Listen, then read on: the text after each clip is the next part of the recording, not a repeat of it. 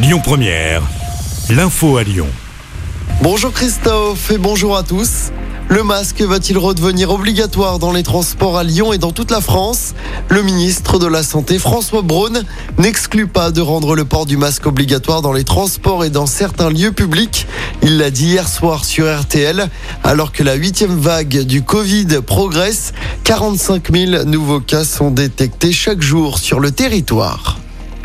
Dans l'actualité locale, cette grosse frayeur hier midi à Saint-Genis-Laval.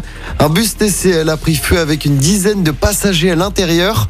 Heureusement, personne n'a été blessé. Selon les premiers éléments, les flammes seraient parties de l'arrière du bus et se sont rapidement détruits. Des expertises sont en cours pour déterminer l'origine de ce sinistre. Bon plan pour ceux qui cherchent un emploi dans la métropole de Lyon. 215 postes sont à pourvoir à l'aéroport de Lyon-Saint-Exupéry. Logistique, transport, restauration, vente, hôtellerie ou encore sûreté aéroportuaire.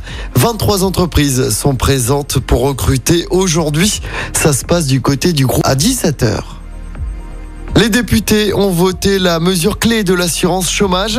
Elle permet de moduler la durée de l'indemnisation en fonction de la conjoncture économique. La gauche et le RN ont voté contre. L'examen du texte se poursuit à l'Assemblée nationale. Le projet de loi arrivera au Sénat à la fin du mois. On passe au sport en football. L'Olympique de Marseille se relance en Ligue des Champions. Première victoire de la saison hier soir. Les Marseillais ont largement battu le Sporting Portugal à 4 buts à 1. Au classement, Marseille reste de retard sur la deuxième place. Ce soir, le PSG se déplace sur la pelouse du Benfica Lisbonne. Coup d'envoi de ce match à 21h.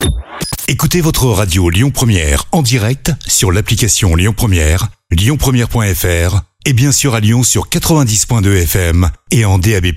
Lyon Première